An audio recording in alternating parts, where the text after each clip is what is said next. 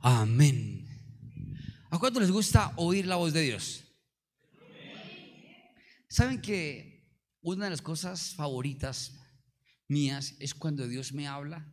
Cuando Él me habla yo estoy como en la expectativa, ¿qué me va a decir? O más bien, ¿con qué me va a salir Dios?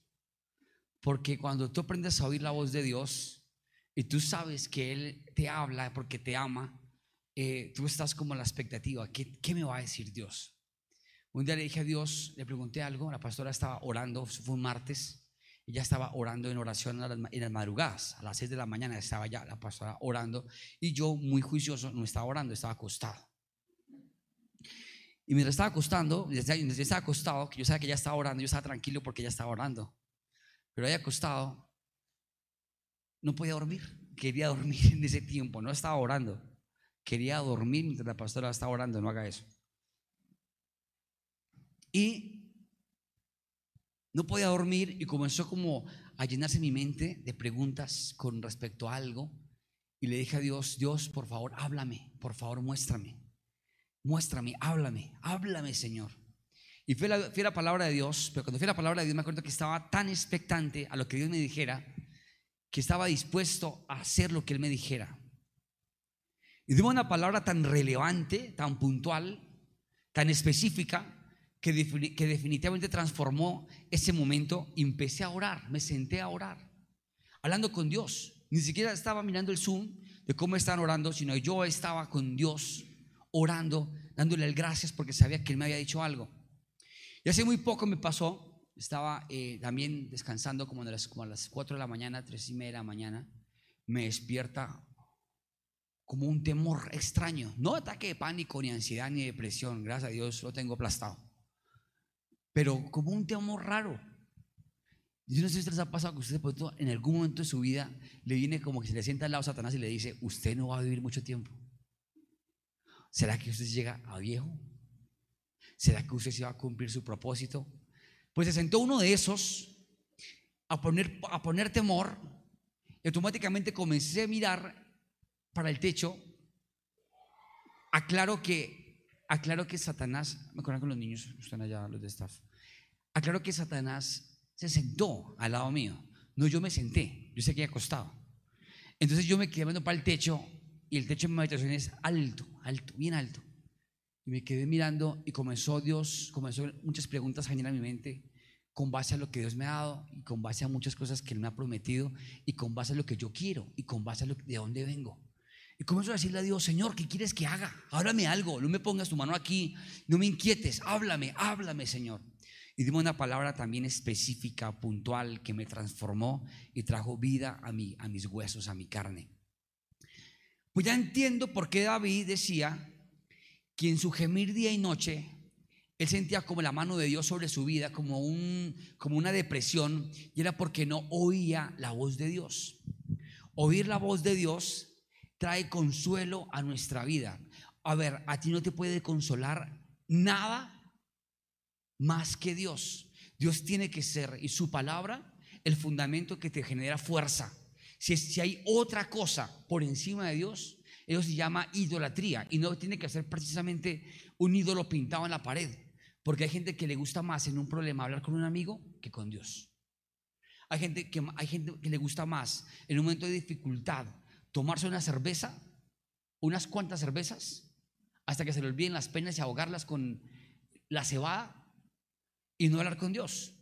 Hay otros que se cargan y se airan y si no sacan su ira, no descansan en Dios. no sienten paz. Y quiero decirles que cuando tú vuelves en tu vida alimento, pan, refrigerio, revelación, la palabra de Dios, te va a ir muy bien. Es excelente, es lo que Dios ama, es lo que Dios quiere. Si ustedes miran en una relación de pareja, lo más importante es la relación que hay en los dos. No la relación sexual, que también es importante. ¿Cuántos saben que la relación sexual es importante? A ver, los casados. aleluya. Amén. Vive Jehová. Pero, aunque sí es importante, es también importante la relación de face to face, de hablar. Por eso la Biblia dice que el que me busca en lo secreto, en lo público, será recompensado. Y hace referencia a tener intimidad con Dios, tener relación con Dios en la intimidad. Habla de estar en el lugar secreto y orar, porque ahí vienen cosas especiales. Viene lo que se llama coinonía, compartir, revelación. Cuando tú haces tu devocional, cuando tú oras y lees la palabra de Dios y te conectas, Dios comienza a hablarte y automáticamente comienzas a recibir la genética, el ADN de Dios. No voy a hablar de ADN hoy, mañana hablaré, de eso, pero les hablo lo que Dios me dijo que les dijera. Entonces, oigan bien lo que Dios les va a decir. Segunda Crónicas, capítulo 1, verso 6. Segunda Crónicas, capítulo 1, verso 6. Subió pues Salomón allá delante de Jehová al altar de bronce que estaba en el tabernáculo de reunión y ofreció él mil holocaustos. ¿Cuántos? Uy, qué teso. Y aquella noche apareció Dios a Salomón y le dijo, pídeme lo que quieras que yo te dé.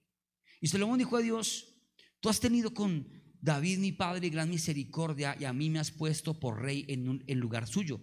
Confírmese pues ahora, oh Jehová Dios, tu palabra dada a David mi padre, porque tú me has puesto por rey sobre un pueblo numeroso como el polvo de la tierra. Dame ahora sabiduría y ciencia para presentarme delante de este pueblo, porque ¿quién podrá gobernar a este pueblo tan grande? Y dijo Dios a Salomón, por cuanto hubo en tu corazón esto, y no me pediste riquezas, ni bienes, ni gloria, ni la vida de los que te quieren el mal, ni pediste muchos días, sino que has pedido para ti sabiduría y ciencia para gobernar a mi pueblo, sobre el cual he puesto por rey, sabiduría y ciencia te serán dadas. Y también te daré riquezas, bienes, gloria, como nunca tuvieron los reyes que han sido antes de ti, ni tendrán los que vendrán después de ti. Y desde el lugar alto que estaba de Gabaón, delante del tabernáculo de reunión, volvió Salomón a Jerusalén y reinó sobre, Jerus, sobre Israel. Amén. Tremenda historia, ¿no? ¿Te les gustó o no? Fíjense en que la promesa era para David, no era para él. La promesa de grandeza era para David. ¿Por qué? Porque David era un hombre conforme al corazón de Dios. Dice la Biblia que David actuaba y que Dios lo miraba y Dios se agradaba de él y que dijo, no haya un hombre con el corazón conforme al del mío como el de él. Pero los religiosos, ¿qué dicen? Pero ¿por qué si David era un pecador? David adulteró, David mató, David asesinó, David derramó sangre, David vivía en depresión, David se alejó, David se huía a la cueva de Ulam, los amigos de David eran deprimidos, cargados, estresados, endeudados. Si uno anda con gente así, le dice, no, el pastor es un pecado. Porque mírenlo, les voy a decir una cosa, David, dice la palabra de Dios, que tenía todas características, pero David era un hombre conforme al corazón de Dios. Ahora, usted me pregunta a mí, ¿y por qué? Yo le digo, porque a Dios se le dio la gana. O más bien le digo, no sea sapo, Dios lo quiso así. Porque es que siempre el envidioso está preguntando, ¿por qué él y yo no? ¿Se acuerdan cuando llegó el hijo pródigo? que el padre llegó y mató el mejor becerro, le puso el anillo y lo vistió con ropas nuevas y arma tremenda fiestón porque llegó el hijo, se tiró el abrazo y lloró. ¿Y qué dijo? ¿Qué hizo el hermano? Mayor. ¿Por qué, padre? Si yo nunca, pero ¿por qué? Porque mi hijo se había perdido y ha vuelto. Entonces tengo que también perderme y gastarme la plata con rameras para que usted me haga eso. Si quiere, hágalo. Pero así funciona Dios. Así funciona Dios. Por eso la Biblia dice que donde abunda el pecado, sobreabunda la gracia. Ahora, tú puedes decir, ah, o sea que la palabra de Dios es que podemos pecar que todo bien. No. No podemos abusar de la gracia ni pisotear la sangre de Cristo. Pero sí quiero decirles algo. Dios se fijó en David. Pero yo me pongo a analizar la Biblia por qué se fijó en David. Y ya caemos en Salomón. Atentos. Resulta que David, si ustedes miran los salmos, los salmos eran casi todos agónicos. Casi todos eran como de queja. Se han dado cuenta que llegaba plegaria por mis enemigos, plegaria porque me persiguen. Estando en el cuevo, en la cueva, en el hoyo cenagoso. Miren, David vivía atribulado todo el tiempo. Pero les voy a contar algo. David, yo creo, estoy casi que seguro, yo, yo, yo, yo, que David, Dios se fijó en él por esta característica. Porque David hacía una oración así. Padre, mis enemigos quieren mi cabeza, me quieren matar, quieren arrancar. Me ven, y dice ahí, ustedes pueden leerlo, que lo hice en tres ocasiones, me ven y menean la cabeza. ¿Usted cómo interpretaría eso? Señor, es que mis enemigos me ven y menean la cabeza. ¿usted cómo interpreta le venía a la cabeza? Como que lo miran y hacían, como poca cosa. Pues que cuando lo miren digan, no sería agradable. Fue tan sincero David que le contó al Señor, Señor, me ven y me menean la cabeza, me quieren arrancar mis ropas, me quieren desvestir, me quieren hacer esto. Y dice la palabra de Dios que cuando he comenzado a orar así, pero, pero tú, Señor, cambiaba la oración, léanlo. Eres mi fortaleza.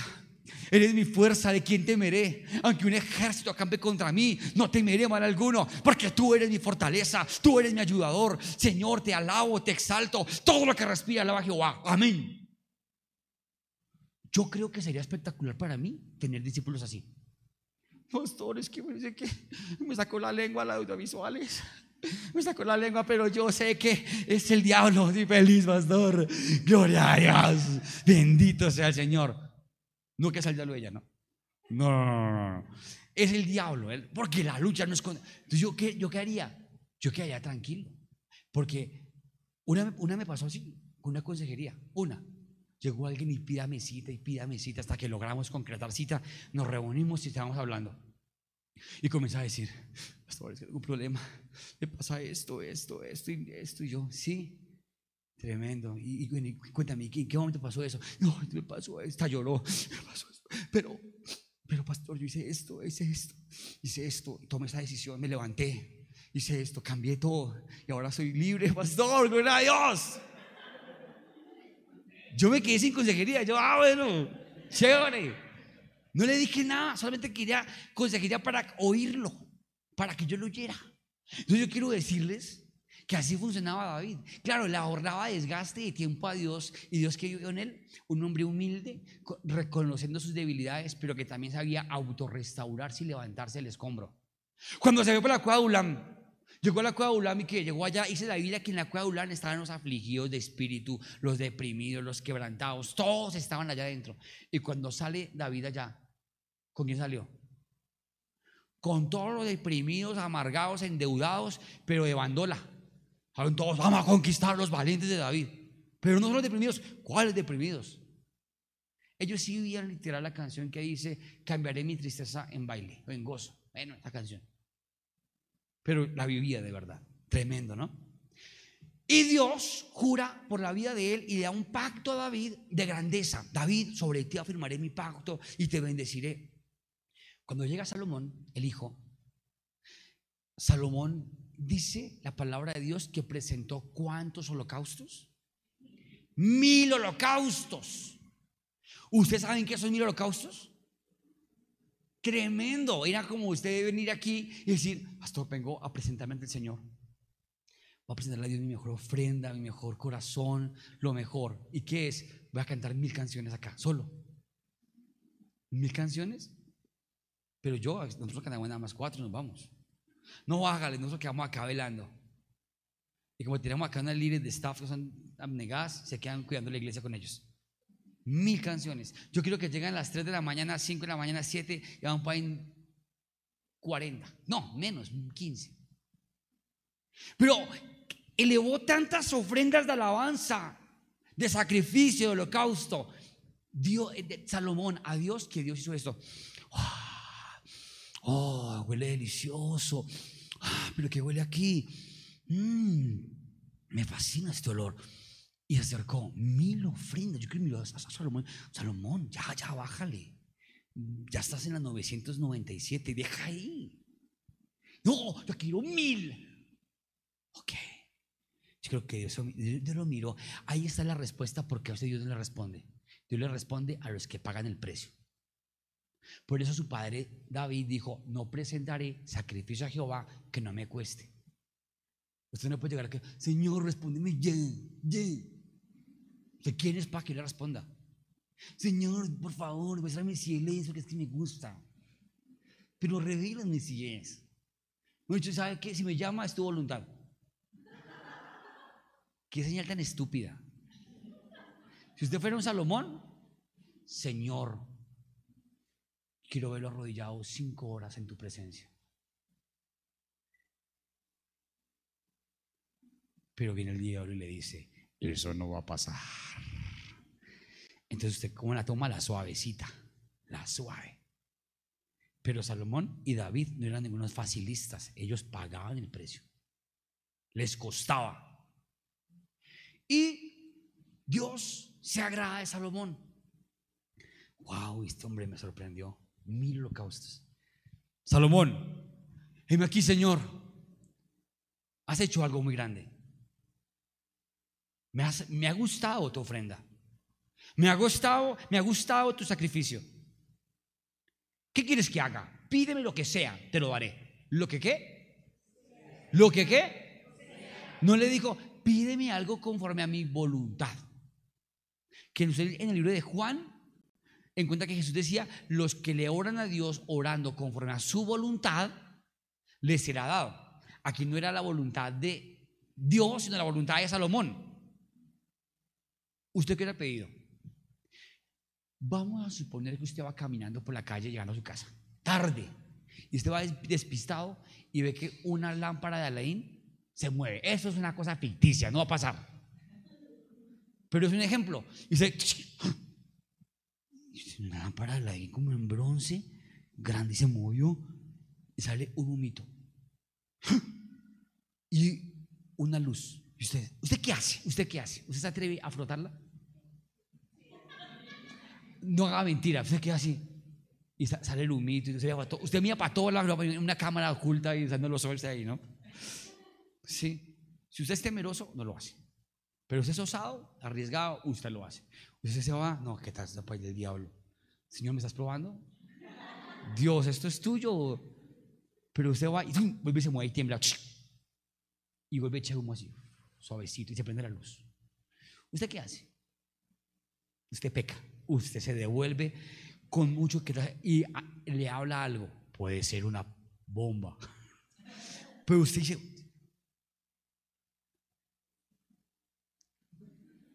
suave y que nadie lo vea. Y hola, amo, pídeme un deseo. ¿Usted qué le pediría? Dame sabiduría. Usted no pide sabiduría, ¿sabe qué se pide? Usted piensa rápido. Usted piensa rápido. Con dinero se me embellece, el rostro. Con dinero como saludable. Con dinero tengo buena casa, buen carro, no, no tengo estrés. Con dinero me visto bien. Con dinero puedo ayudar a los pobres.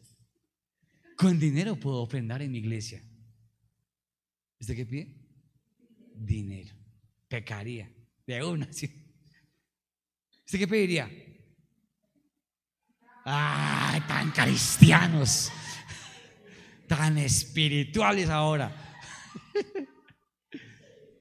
De pronto le creo que después de esa predicación usted pediría sabiduría, pero no digamos mentiras, usted pediría un préstamo.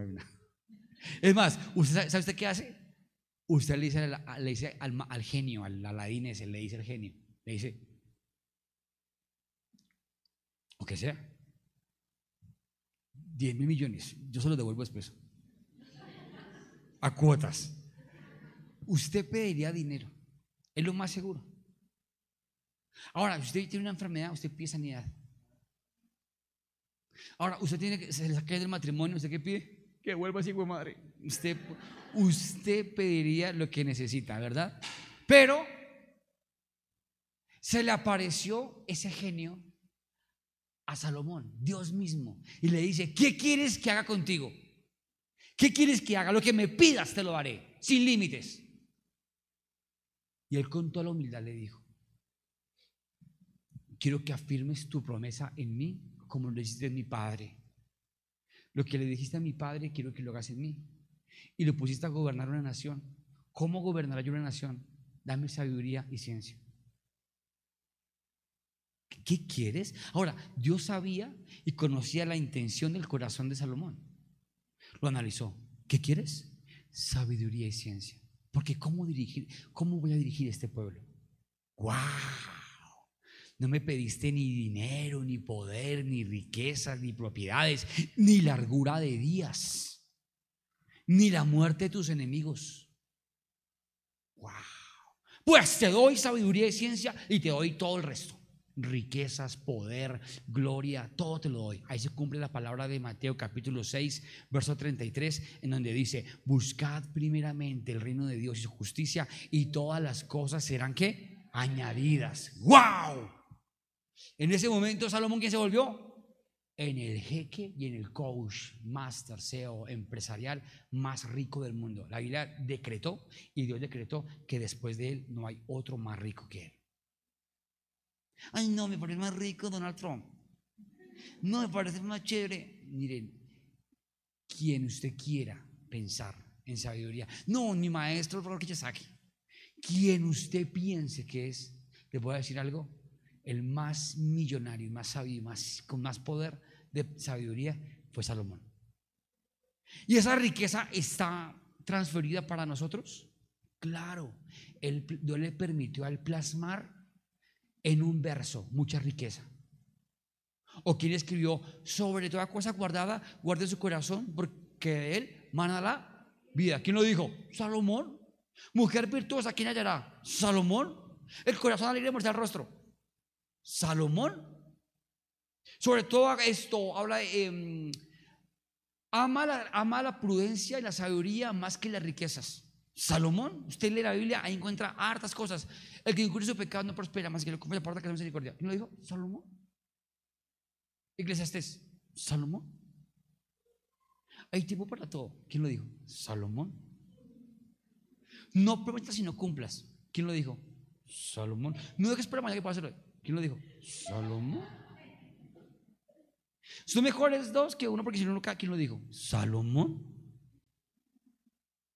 Amen la sabiduría porque es el temor a Jehová. ¿Quién lo dijo? Salomón. Entonces, que algunos llegan, pastor, es que yo soy, ya, cámate, Salomón. Pero les voy a decir algo. Salomón anheló la sabiduría. ¿Y saben por qué Dios le concedió eso a él? Porque Dios sabía que para dirigir un pueblo se requería sabiduría y ciencia. Yo quiero ustedes decirles en esta hora de parte de Dios con su palabra que cuando tú recibes la promesa de Dios a tu vida, la palabra rema a tu vida, cuando recibes la revelación de Dios a tu vida, automáticamente tu vida comienza a ser transformada y comienzas a caminar con sabiduría. Y Dios comienza a añadirte lo que para otros es angustia, lo material. Porque aquí la Biblia dice, y imagínense que la Biblia describe después que ni aún las aves de los cielos se vistieron. O sea, ni Salomón con toda su gloria se vistió como las aves de los cielos. Imagínense que Dios compara años más tarde a Salomón y a David como hombres que fueron extremadamente bendecidos. ¿Pero por qué? Porque en su corazón estaba quién? Dios. Para ellos que era importante que Dios les dijera algo. Entonces, más importante que cualquier otra cosa, lo que Dios me diga a mí y que Dios direccione mi destino, que Dios me toque. Por eso otro parecido a Salomón, llamado Moisés, dijo, si tu presencia, Señor, no va conmigo, no voy. Y Dios lo conocía. Vaya, si tu presencia no va conmigo, no voy. Voy contigo. Voy contigo. Mira ese palo que tiene ahí. Tíralo. Lo tiró. Serpiente. Ay, Dios mío. Ya, sí. Sí si tu presencia va conmigo, no voy. Esto es un palo. ¿Qué quiere que haga? Necesito ver tu presencia. Si me ve, se muere.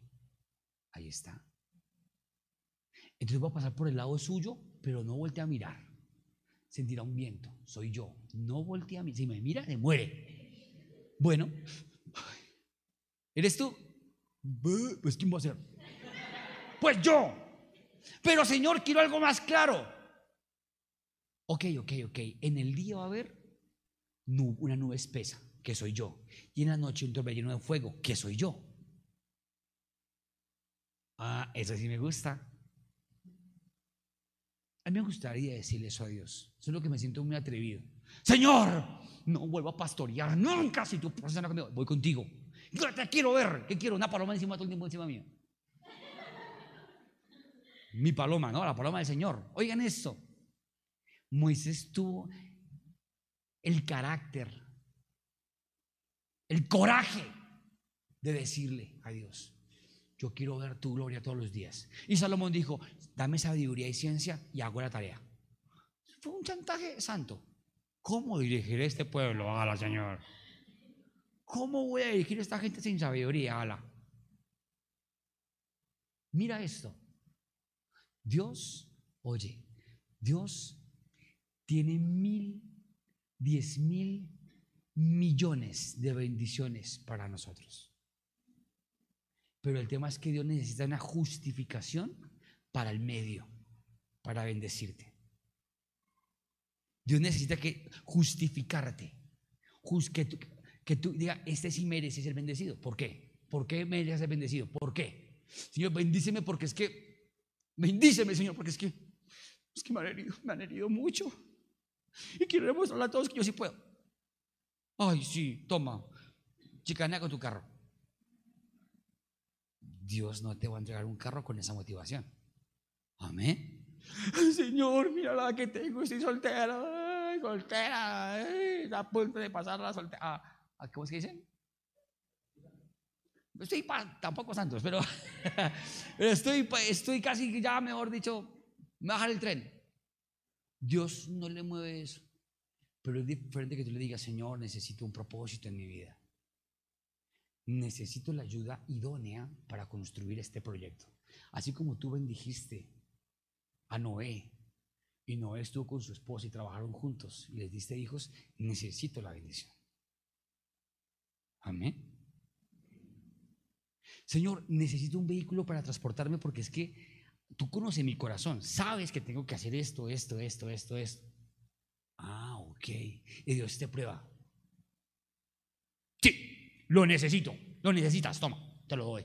Dios equipa. La Biblia dice en Romanos capítulo 8, verso 28, que a los que aman a Dios, todas las cosas ayudan para bien. Pero esto es a los que conforme su propósito, ¿su qué?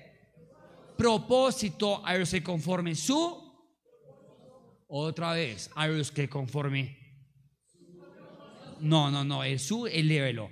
A los que conforme. No mi propósito, sino su propósito. ¿Ya me entienden? Es que todo el mundo usa ese versículo como moletilla para cualquier cosa. No, es para los que fueron llamados, no es para usted. La que está al lado. Oh.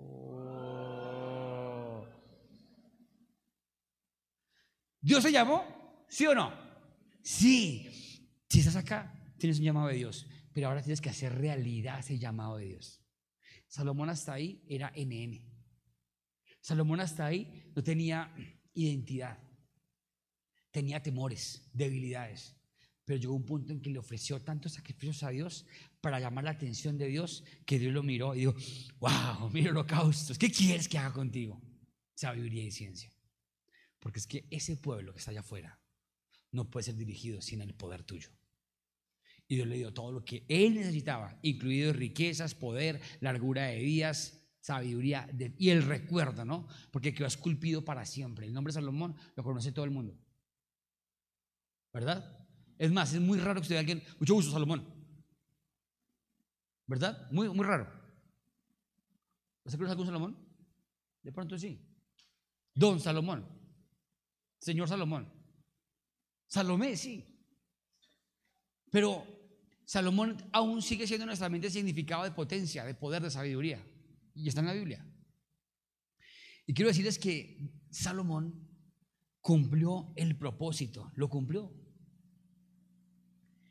Dice acá, sabiduría y ciencia te serán dadas, y también te daré riquezas, bienes y gloria como nunca tuvieron los reyes que han sido antes de ti, ni tendrán los que vengan después de ti.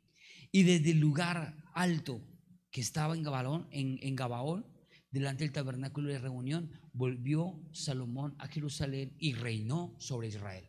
Tú necesitas el respaldo de Dios para poder hacer tu vida. Oye esto, tú puedes construir potencias, tú puedes hacer negocios, Tú puedes hacer empresa. Tú puedes hacer lo que tú quieras, lo que se te dé la regalada gana y no te va a funcionar si Dios no está en el asunto. Y no a medias, de verdad. Porque es que seguramente tú llevas mucho tiempo en una religión. Yo te voy a decir, aquí no hay una religión. Aquí hay una verdad y la verdad es la palabra de Dios. ¿Qué dice el Salmo 127? El Salmo 127 dice, si Jehová no edificare la casa, en vanos trabajan los que la edifican. Si, Jehová no cuidare, no velare por la ciudad, en vano velan los que cuidan la ciudad. Otra versión dice, en vano trabaja el arquitecto si Dios no construye. Hoy te voy a decir algo, tú puedes construir lo que tú quieras, pero si Dios no es el que construye, estás perdiendo el tiempo. ¿Y sabe qué dice después, más adelante en el capítulo 127? Pues a su amado. Ay, miren, es que me gustaría leerlo, porque pues no lo tengo, no lo tengo dentro de mi bosquejo, pero aquí lo tengo. Si Jehová no edificare la casa, en vano trabajan los que la edifican. Si Jehová no guardare la ciudad, en vano vela la guardia. Por lo demás es que os levantéis de madrugada y vayáis tarde a reposar y que comáis pan de dolores. ¿Me están copiando ese versículo? Por lo demás es que os levantéis, atentos todos, de madrugada y vayáis tarde a reposar. ¿Qué significa eso? Tengo una mano de trabajo. No me queda tiempo para nada. Ni para desayunar. Madrugo y llego tarde a la casa. Eso es maldición, según el verso que está ahí. Y que coma pan de dolores. ¿Qué es pan de dolores? Ay, Dios mío, no he almorzado, no he almorzado. Vamos a rápido así, va a comer algo rápido. Tú tienes que sentarte a la mesa con tranquilidad, coger tu plato. Gracias, Señor. Disfrutarlo con paciencia. Terminar de comer y ah, a reposar un ratico. En este momento mi aparato digestivo va a hacer más esfuerzo que nunca. Y una vez te queda sueño, claro, estás, está demandando más sangre que, en ningún momento del día. Ah, voy a darme una cistica de 10 minutos. 10 minutos. Yo no duermo a de Lo digo por algunos si les gusta dormir a de Ah, qué rico. Va a llegar al trabajo con tranquilidad. Y llegar temprano a la casa. Amén. Y, y dice ahí, pues que a su amado dará Dios el sueño. Pues que a su amado dará Dios el ¿Qué significa eso? Que llegas a la casa y una vez, ah, gracias Señor. Ah, papito. Amén. Y se quedó así. Cuando, ¿ya? Ay, Dios, descansé. Y no quiero otra cosa dormir y, Señor, dame descanso. Se voltea. Ay, Dios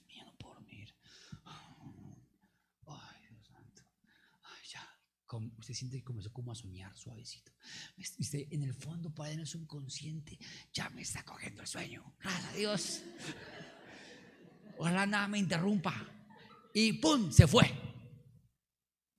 Y usted por allá se despierta. Ah, ¿Qué pasó? No, no, no puede ser. Dios mío, no puede ser. No puede ser que ya me desperté. No tengo nada de sueño. Se quedó despierto. Usted mira el celular que son las cinco y media, que ya ya amanecer, Dios mío. Uno de la mañana. ¡Ay, Dios! Cuando le pase eso, es que Dios no quiere que usted duerma. No le está concediendo el sueño. Y si usted quiere que Dios le conceda el sueño, porque a su amado dará Dios el sueño, póngase a orar.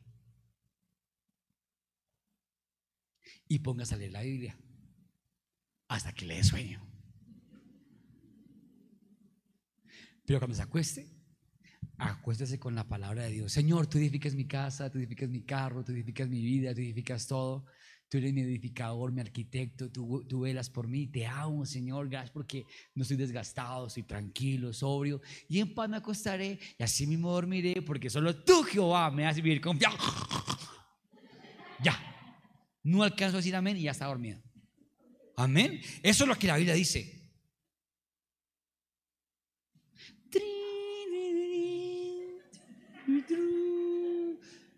Eso es lo que la Biblia dice. La Biblia dice que a su amado dará Dios el sueño. Qué lindo, ¿no? ¿Y saben por qué? Decía esto David, porque David había experimentado, igual que Salomón, la benevolencia y el favor de Dios. Yo te quiero decir algo de parte de Dios. Si tú haces a Dios aliado en tu vida y a, partir de ahora tú te quitas del timón de tu supercarro, Señor, maneja ahora, toma las riendas y el control de mi vida. Yo me hago un lado, tú manejas. Te vas a dar cuenta que lo que no lograste en 10 años, en 10, lo logras en un mes. ¿Sí lo cree?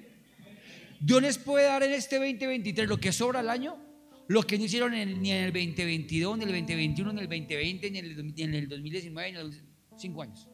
¿Lo cree?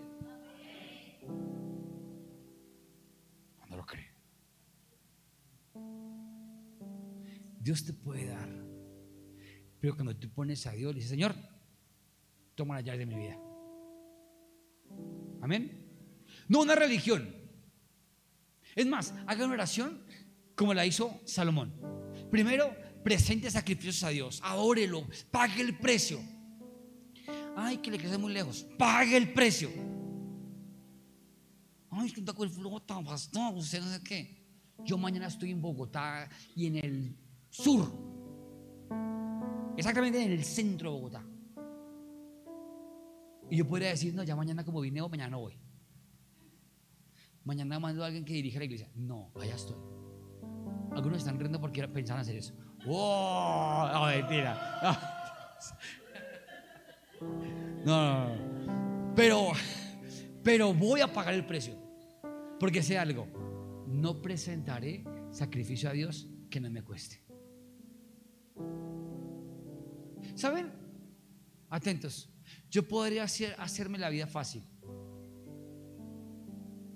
No vivo en Chía, vivo directamente en Bogotá, cerca de la iglesia. Optimizo tiempo. Allá Dios ha bendecido la iglesia con un buen número, ha crecido, gracias a Dios. Esto digo pasado, ¿qué pasó? No cabíamos gente de pie, fue espectacular. Problemas hasta con los vecinos, con los carros, ya de esquina a esquina lleno de carros, gloria a Dios. Y podría decir, me quedo quieto, voy a buscar más cerca, más cerquita. Hay gente que dice, ay, es que me gusta que él se me quede a la vuelta de la casa.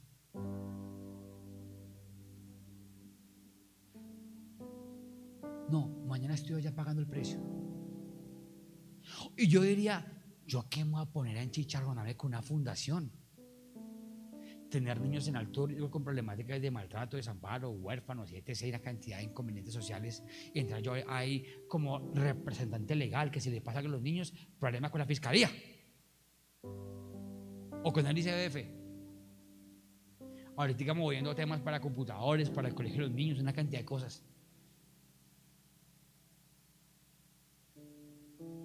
Mi diario es el de tres familias. Un hijo que está aquí, que está en la sede de Bogotá, 24-7.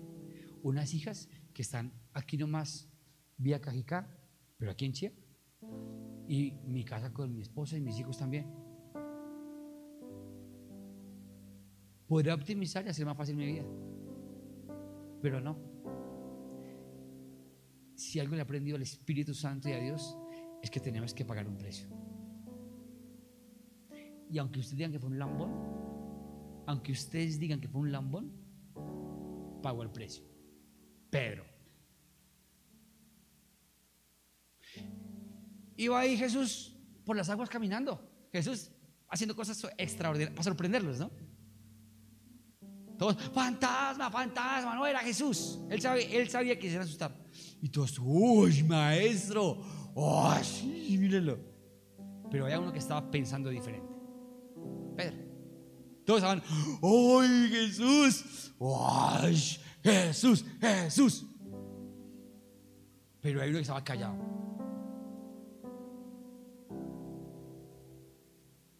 ¿Lo hago o no lo hago? Mira, Y todo, Lucas, Mateo, todos, Jesús, Jesús. ¡Wow! Y todos. Estaban así, Jesús. Caminaba sobre las aguas. ¡Wow! Pero estaba Pedro callado.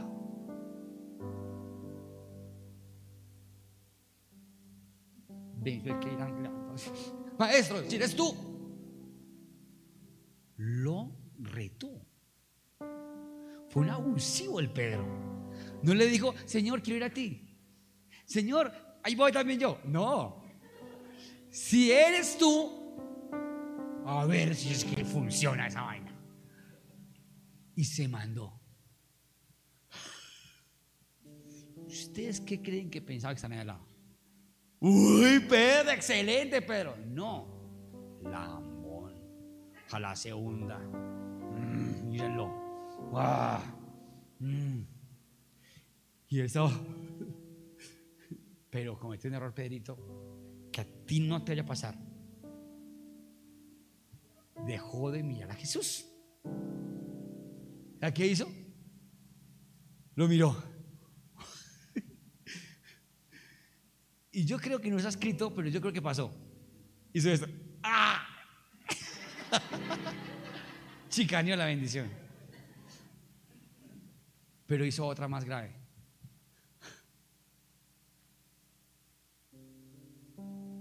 miró su condición, no miró a Dios. Pero ¿saben quién le atribuye a Pedro? Y después de que se hunde, ¿qué hicieron los discípulos? ¡Ah, se cayó. Bien. Traque agua, Pedro. Entonces le cogió Jesús y le dijo, hombre de poca fe, no te he dicho que, que... Y le dijo, no temas, aquí estoy. Yo aquí estoy. No temas, no dudes y lo levantó. ¿Saben? Solo aquellos que quieren meter a Dios en su asunto, en su vida, caminan sobre las aguas. Y si Dios te pone mañana a caminar sobre las aguas, recuerda ah, que estoy viviendo. Qué impresionante. Mira a Jesús, mira a Jesús, mira a Jesús, míralo a Él. O si no, te hundes. Te copias. En vano trabaja el arquitecto, en vano trabaja los que edifican la casa si Dios no la edifica. No le pidas a Dios riquezas, poder, gloria, dinero, salud, argura de días. Pídele a Dios su presencia. Amén. Funciona en todo. ¿Por qué soy tan fea, Señor? Porque estás en mi presencia fea. La Biblia dice que el corazón alegre hermosea el rostro. Y Jehová es nuestra alegría, nuestra fortaleza. Amén. Amén. Yo desato un espíritu de hermosura en esta iglesia. Amén. Dígalo, amén. La gente les va a decir, oh, ¿qué te hiciste? No te olvides de Pedro. Jesús. Jesús, Jesús. Gloria a Dios, Jesús. Amén. ¿Sabe qué sería mirar para el piso? Sobre las aguas cuando le digan que eres hermosa. Eh, no, es que el, aguacate, eh, así. Es que el hielo en las noches Es que el batido verde las ayunas es que tomas un, un batido Herbalife. No, sí, todo eso funciona. Pero usted puede tomar un batido Herbalife nadie se fija en usted. Perdóneme Herbalife, hago una buena promoción por Herbalife. Herbalife, tremenda empresa. Usted puede comerse lo mejor y puede cuidarse mucho. Lo que lo hace hermoso es la presencia de Dios. Amén. ¿Cuántos quieren ser hermosos? ¿Cuántos quieren caminar sobre las aguas? ¿Cuántos quieren riquezas y poder y gloria? busquemos primeramente a Dios. Y el resto será añadido. Amén. Pongámonos en pie.